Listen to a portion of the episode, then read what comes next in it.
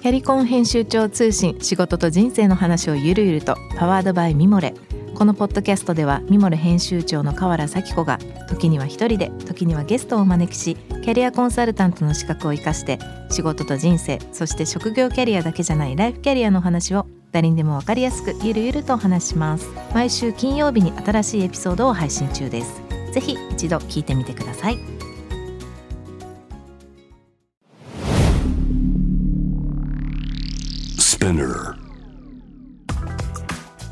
こんばんは。ナビゲーター中道大輔です。Vision to the Future 日本のカルチャーを作り出す物事人の魅力を引き出し世界に向けての価値観を共有するクリエイティブプログラムです、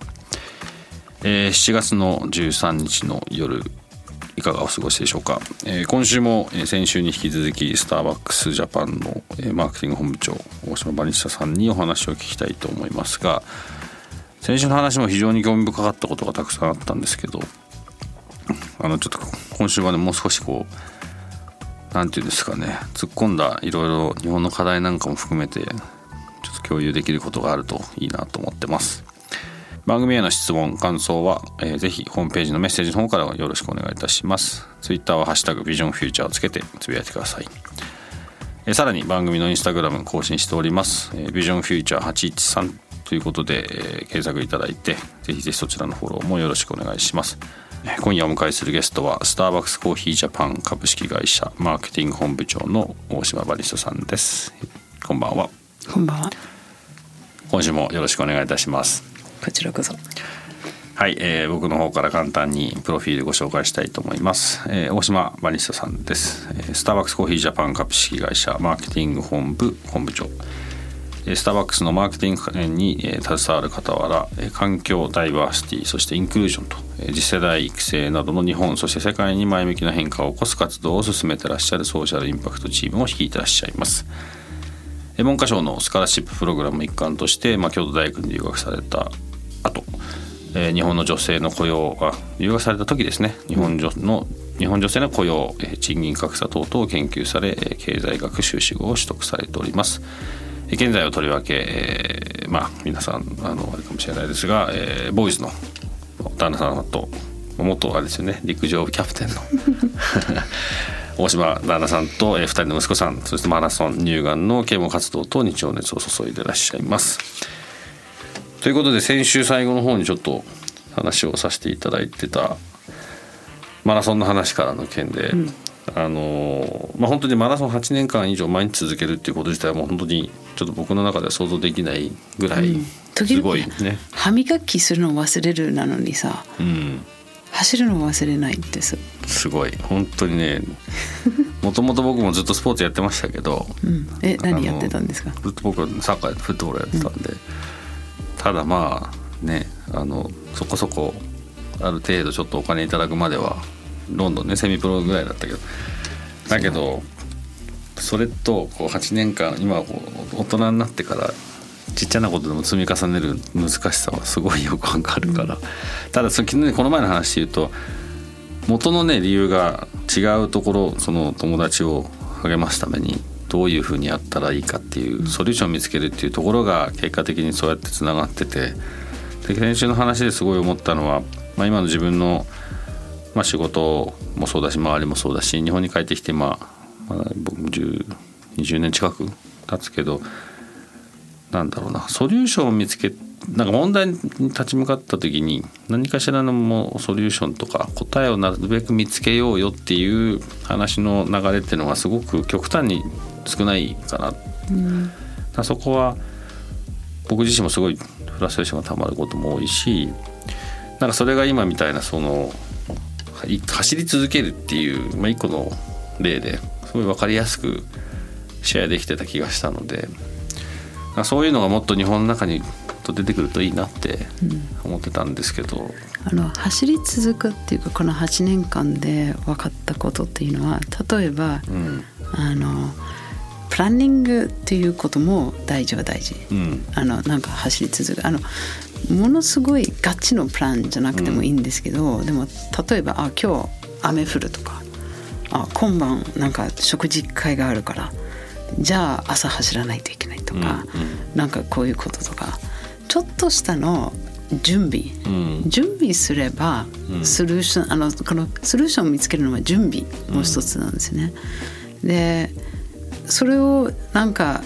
準備イコール絶対やるとかプランがあるイコール絶対やるっていうではなくて何かが起こる時もあるから、その柔軟性っていうふうで、もうあるとかっていうこともあるかなと思いますけど、うんまあ、今日は走ると決めてるんであのなんていうかな走れるようにを準備してる。例えば会社でランニングのシューズ置いてあるんですね。うんうんで時々まあうちのチームもある分かるんですけど時々私がランチタイムでスパッツ姿で出てくるはいちょっと走ってきます」とかみたいなこととか、まあ午前中は走らなかった午後はちょっとあの夜がちょっと難しいだからもうランチタイムを使ってやりますとか。あの海外に行く時にはいつもあのキャリーオンの中にランニングウェアがある、あの荷物がなくなったらったらね。嫌だっていうこと、うん。あと一回ロンドンから帰ってロンドンから帰ってすぐ私北海道に行かないといけなかったからその乗り換えの2時間のうん。しかなかった、あのまたいだじゃないですか。あの日付のことだから、もうあのドメスティックのところに行ってチェックインをして着替えてタクシーのみんなの前にぐるぐるぐるぐる回っておー。5キロ走ったんですよ。羽田とか成田の。そうそうそう。え 大丈夫ですか？とかっていうことをあの声かけられて「大丈夫です」というあっていうことで時差解消してるんです。そうそうそう。であの面白いですよ、うん。だからあの空港の中に走ることっていうのは、うん。パスポートとボーディングパス持ってるんであれば、ゲートまで走ってると思われるんですよ。うん だからだからあんまり止められないっていうかだから方法を見つけるっていう、あの方法を見つけるの大事。海外の空港だとね急いでますって言ってゲートまでむちゃくちゃ遠いからそうそうそう。ちょっとだから2往復ぐらいしたら5キロぐらいになっちゃうかもしれない。ねそうそうそうそうう、それやったことありますあやあるんだやったことありますはい。だからまあいろいろうん。あのやりましたっていうことなんですけど、でもまあマーケティングの仕事でもそうだしっていうことは、最初は何をやろうとしてるっていうことを頭の中に入れて、ゴール入れて、でそこからじゃあ邪魔になりそうなものは何だろう、天気とかなんかっていう、あとは追い風になるものは何になりそうっていう。で私にとっては追い風っていうのは家族の理解うんあのある日とかってもう本当にそうなんだけど私帰ってきたりとかしてもう疲れたっていうふうで、もうワイン開けようなんかと言って、主人が「今日走ったの?」私あやばい走ってない」っていうふうで「じゃあ私ご飯とか全部やるから、ん。あなた行ってこい」っていうこと、ん。でもその理解がないだと、うん。あの本当に、うん、で自分も毎日走ったりとかしてどんどん速くなったりとかして、どんどん距離あの5キロだけではなくて、あのマラソン走ることになったんですね。で東京マラソン走ったりとかして、で記録が出て、うんでボストンあのボストンマラソンってあるんですけど、うん。ボストンマラソンがあの年齢によって記録がクリアしないとエントリーができない、あのよく英語で言うと BQ Boston Qualify、うん。だからでそれは「Oh you got a BQ」とかって言ったら、だから BQ が取った年は絶対ボストン走った方がいい、ああなるほどね。もう二度と走れないかもしれないから あの構この後とか怪我とか速さとか、うんうん。だから東京マラソン走った時には友達が「ねえバニーさんもしかしたらあなたその時は45歳だったから、ん。あなた45歳の B 級クリアしたかもよ」って言って、ん。で調べたらクリアしてたから、ん。じゃあボストン走るっていうふうで。へでボストン走って東京走ってでニューヨーク大好きなんだからニューヨークか、ん。あのマラソン走ったことないんだったらニューヨーク走った方がいいです。えあ本当ですか？5万人でうん。であのなんだっけスタートラインスタートのところフランク・シナトラがにあのニューヨークニューヨークとか、アリシャ・キーズのニューヨークとかで走る、それエンターテインメントのやつがね。そう、うん。だから東京は僕東京マラソンだけ走ったことあるんですよ。あそうなんですか？え？あの僕の目標はもうマラソンは長距離はそんなにねサッカーやってるとまあ、大体1試合で1 0キロ走ったらもうすごい方なんですけど、そんなでもなかったけどマラソンをまあ一回やってみたくて目標はとにかく止まらないっていう。で僕の頭の中ではずっと止まらずに行ってるんですけど、途中で多分歩いてる人に抜かれてたかもしれないけど。あのね歩いてる人に抜かれる時であの競歩ってあるじゃないオリンピックの、彼らが4時間歩いてると4時間で終わっちゃうんですよ。早い競歩ってすごい早い、ね、そうですね、うん、そうだからあのあのまあ先週も話したんだけどその可能性とか、うん、なんかということですよね、うん、っていうことだからもう絶対人が得意があるから、うん、うん、でも、ね、うん、サポートがすごいあのもう私も共働きでもうずっと、あの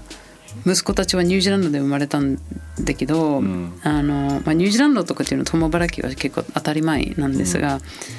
日本に帰ってきたりとかしたらもうあの共働きとかっていうのはその20年前の話なんだけどね、うんうん、あのまだそこまであの特にフルの正社員あのアルバイトとかだったらあるんですけど、うん、ガチでフルフルで2人で、うんうん、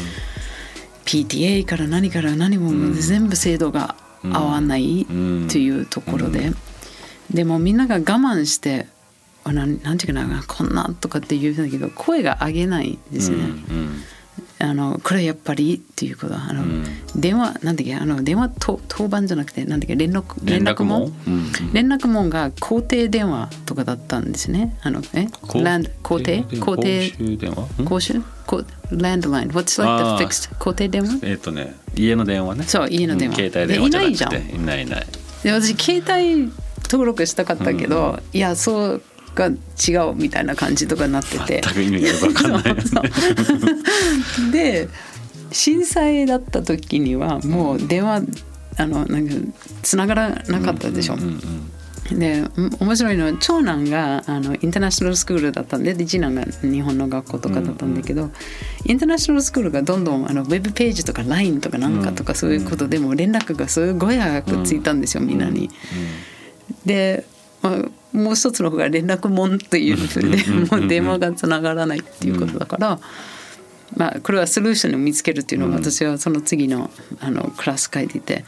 もうやめようよこれ、LINE グループ作ろうとかなんかっていうふうだけど、それをやるのはもう大変だった。あのそうだよね。けど一個一個のバリアななんでダメですかとか個人情報の中、うん、じゃあ、うん、一人一人が個人情報とかあのクラスごとでシェアしていいというのをみんな合意というあったら大丈夫ですかっていうふうで。でそれはみんなのあの合意を取ったんですね、だから一個一個クリアもう面倒くさい外人が来たかなとかって思われたと思うんですけど、でも結局あの変わったんですよ。だけどすっごいそれは僕もねこの前ちらっと話しましたけど PTA やってて、うん、まあ学校がとかっていう話もそうなんだけど結構こうあるべきと思ってることが、うん、今の今の時代に合ってないことがそのままなんか逆にこう続けるっていう方に重きが置かれてて、いやいやちょっと今今こんな全然違うよねとか。あの LINE もそうだし、うん、なんか理由が別のところにあるはずだからそれをじゃあこうしたらこうできんじゃないとか、うん、そういうこのカンバセーションがなかなか、それ学校に限らず学校もそうだし、まあ、親もそうだしあとは社会社会全体がそうなって会社ももちろんなんかね、うちの会社はなるべくそういうのはちっちゃい会社だけど、ない気はないくはないそれでも。でもそういうところを少しずつやっぱ変えていかないとなんかよよくなんないねせっかくいいとこたくさんあるのにあのおっしゃる通りで面白いっていうのは私は日本語の中で例年通りっていう日本語はあんまり好きじゃないんですね。聞いてますか皆さん。僕も嫌いです。はい。あとしょうがないも知ら、うん、あの好きじゃない。うん、あのしょうがないっていうのは例えば命命かけるとかだったら仕方は絶対見つけると思うよみんな。うんあの例えば連絡網を使わない、あの使うと命がなん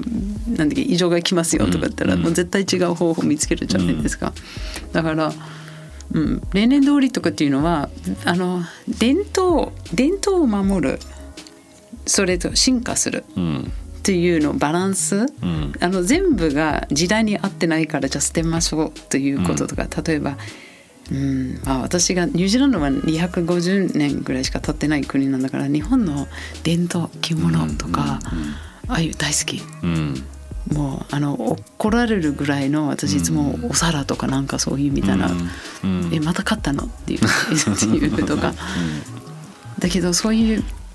うん。まあ、京都とかに住んだ時よくなんか、うん、買ったりとかしてて、あった。だから伝統を守ると、うん、なんかその進化するっていうのこのバランスはすごいポイントかなと思います。だから最初からもう前々からやったやり方だから守りましょうということではなくて守るべきのところはどこ、うん、とやはり進化させないといけないところはどこっていうふうでそれ一緒に考えたりとかして、うん、丸ごと捨てるんではなくてさっきも言ってたあの SDGs の持ってくるとか日本の良いところのもったいない文化とか生かしながらなんかとか。すごい僕の、まあ、今の僕の仕事のミッションってこうどうやって日本のカルチャーを世界のカルチャーの中に浸透させていくかっていうことがベースになって、ブランドビジネスとか、まあ、コミュニケーションとかやる。ですごいそこ大事だと思ってるのはあの今って、まあ、僕は海外長くて外資系の仕事をずっとしててで日本をある種こう外から見てた時間が長いから日本のそういうすごい大切にしなきゃいけなかったり外から見て日本ってすごいなと思うことがたくさんあるのを、うん。自分たちがまあ気づいてなくてそれを海外から来た人とか海外の人たちが気づいてで持っていってるような状態、うん、それって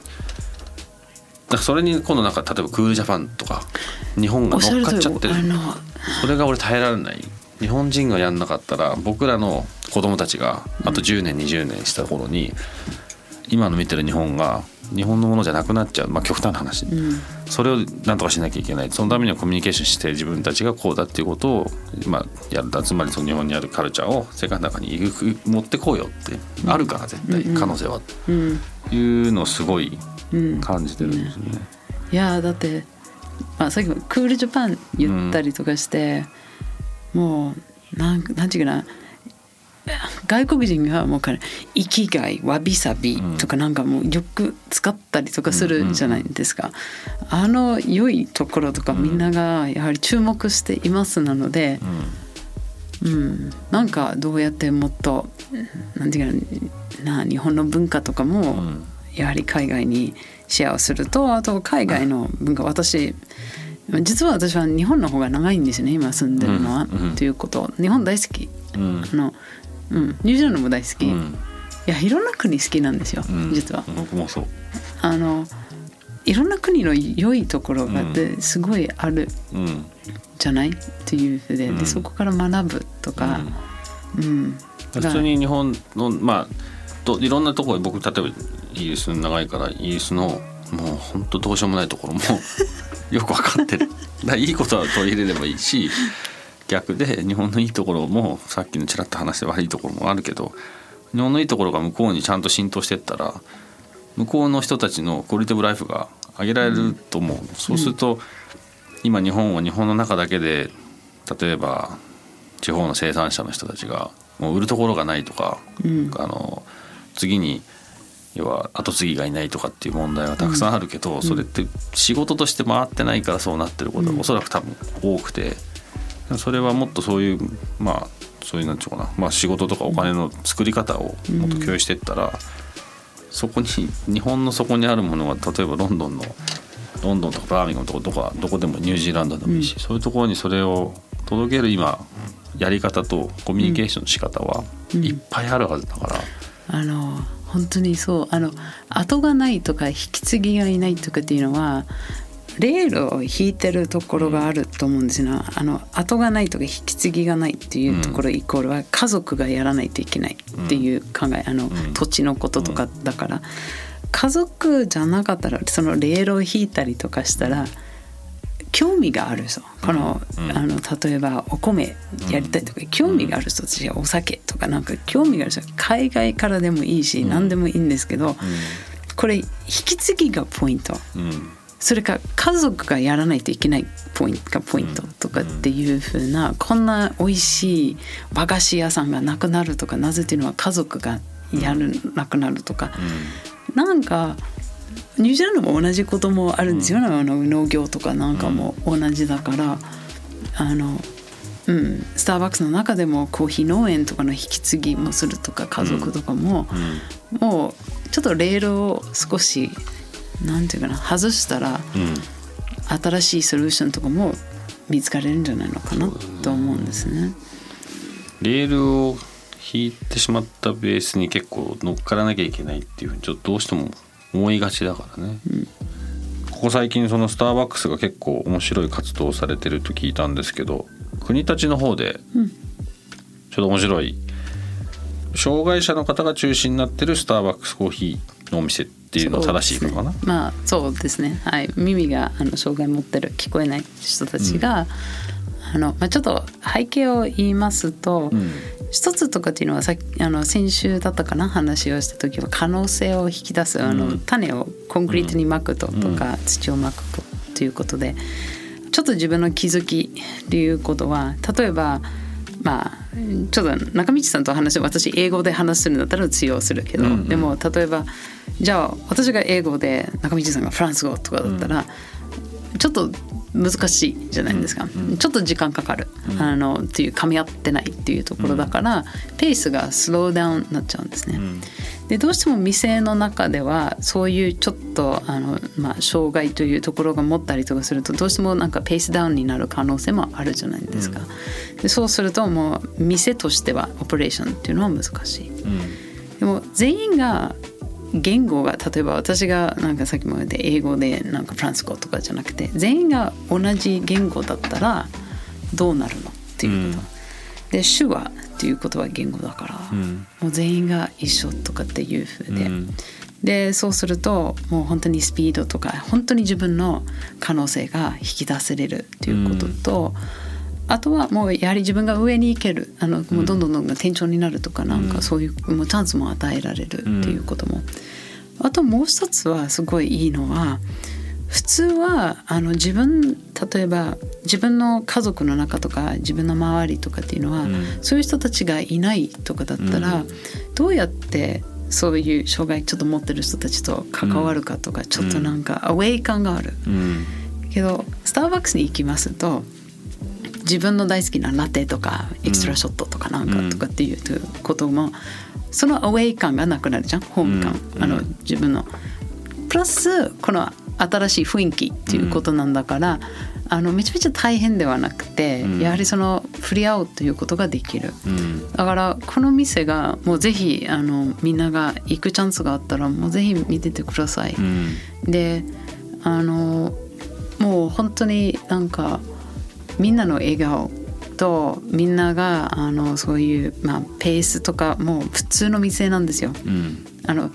普通の店なんだから普通のあの売上の目標とか普通うん、普通なんですよ。あの特別、うん、特別扱いではない、うん、俺それがすごい大事だと思うんで、ね、そう。だからそれもあのスターバックスの中とかの店の中もアートともあるんですけど、うん障害の人たちが描いてるアートとかも私たち入れています。うん、アーティストとして飼ってる。ちゃんと、うん、あのちゃんとアーティストとしてっていうこと、だからそれがすごい大切かなと思います。まあそうだよね。僕は幸いなことに特に今障害はないけどまあなってみなきゃ分かんないじゃそれ前だけどもし障害持ってる人だったらなるべく普通に接してほしいんじゃないかなって思うしそれを逆にどうやってそれをそういう人と普通に接することができるのかっていうのをもっと知った方がいいっていうか、うん、そういう話をする機会を持った方がいい、うん、なんかちょっとさっきの話聞いてて思っててでそれで、まあ、ちょっとなんかどうどういう状況なのかがまだ見てみないと想像できないけど、うん、ただ少なくともあのいろんなもう何万点もあるよねスターバックスのお店って。それと同じようにそそこがもうまあちょっと考え方がね全員が耳が障害あるのかな、うん、全員が同じだから同じある種の言語で店のオペレーション成り立つっていうその視点の違いだけでそうやってできるっていうのはなんかすごいすごいなって思いました、うん、聞いてて。あとは店が開いた時にあのやはり自分の息子があのそういう耳があのちょっと障害があるとかって連れてきたら、うん、ほらあのこういう可能だよとか、普通の仕事も積んだよとかっていうところは、まあ、見本になるっていうことは、見本になるためには作ったわけでもないんですけど、でも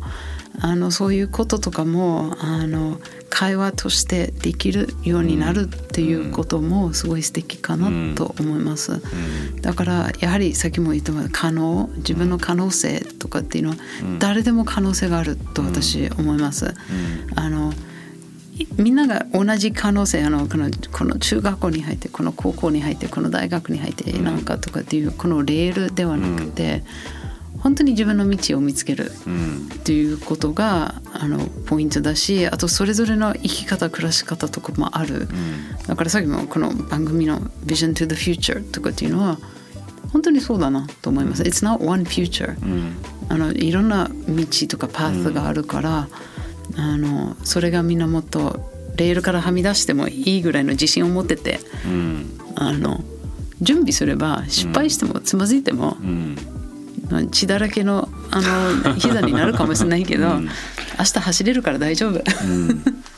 あれしか言うとそれはすごい意味のあることになる、でも本当になんかそういうマインドとか考え方とか、それをベースにするこう行動みたいのは僕らも日々取り入れなきゃいけないなと思うし、うん、まあ、そういう意味でねスターバックスっていう、まあ、ブランドとか会社があれだけ接点がね日本にはあるのでまあだからあんだけ接点があるんだと思うんだけど、うん、何かしらこう今日の話を聞いてまたラテを飲みに行くと違ったスターバックスが見えるかもしれないなと思いました。ということでまたちょっと今日これから違ったスターバックスを飲みに行きたいと思いますが今日はここまでということで先週と今週、えー、どうもありがとうございました今夜のゲストはスターバックスコーヒージャパンのマーケティング本部長大島バニスタさんでした。ありがとうございます。ありがとうございます。J-Wave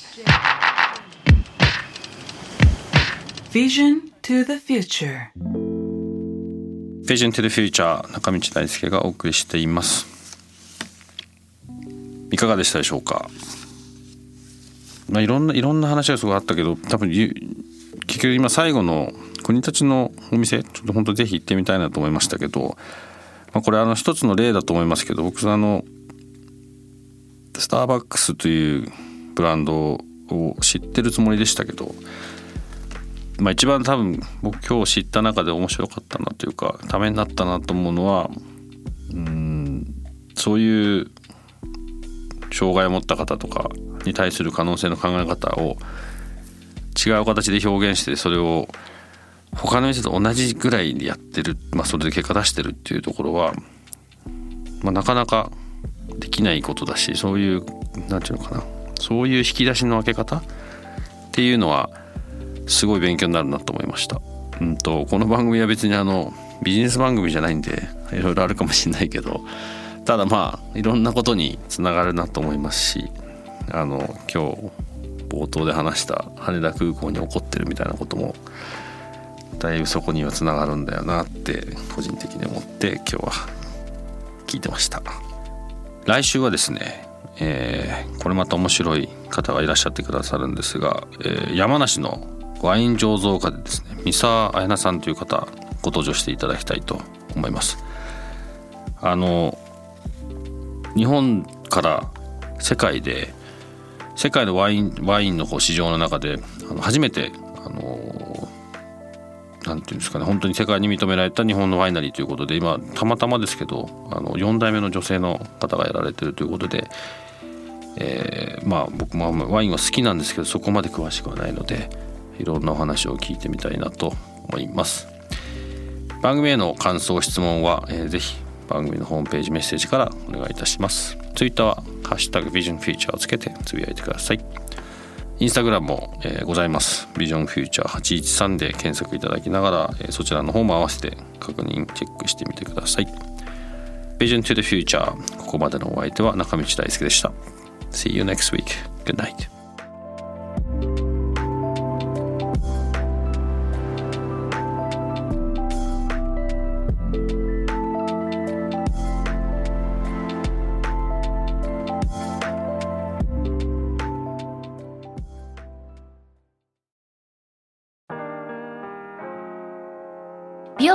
崎めぐみと編集者の大森洋子でお届けする雑談ポッドキャストウォンと私のお名前なんての？ふと私って誰なんだ？と自分がぐらついてしまうそんなあなたと毎日を楽しくするサバイバル術を一緒に考えていきます。ボントは毎週水曜日朝5時に配信。ぜひお聞きのプラットフォームでフォローしてください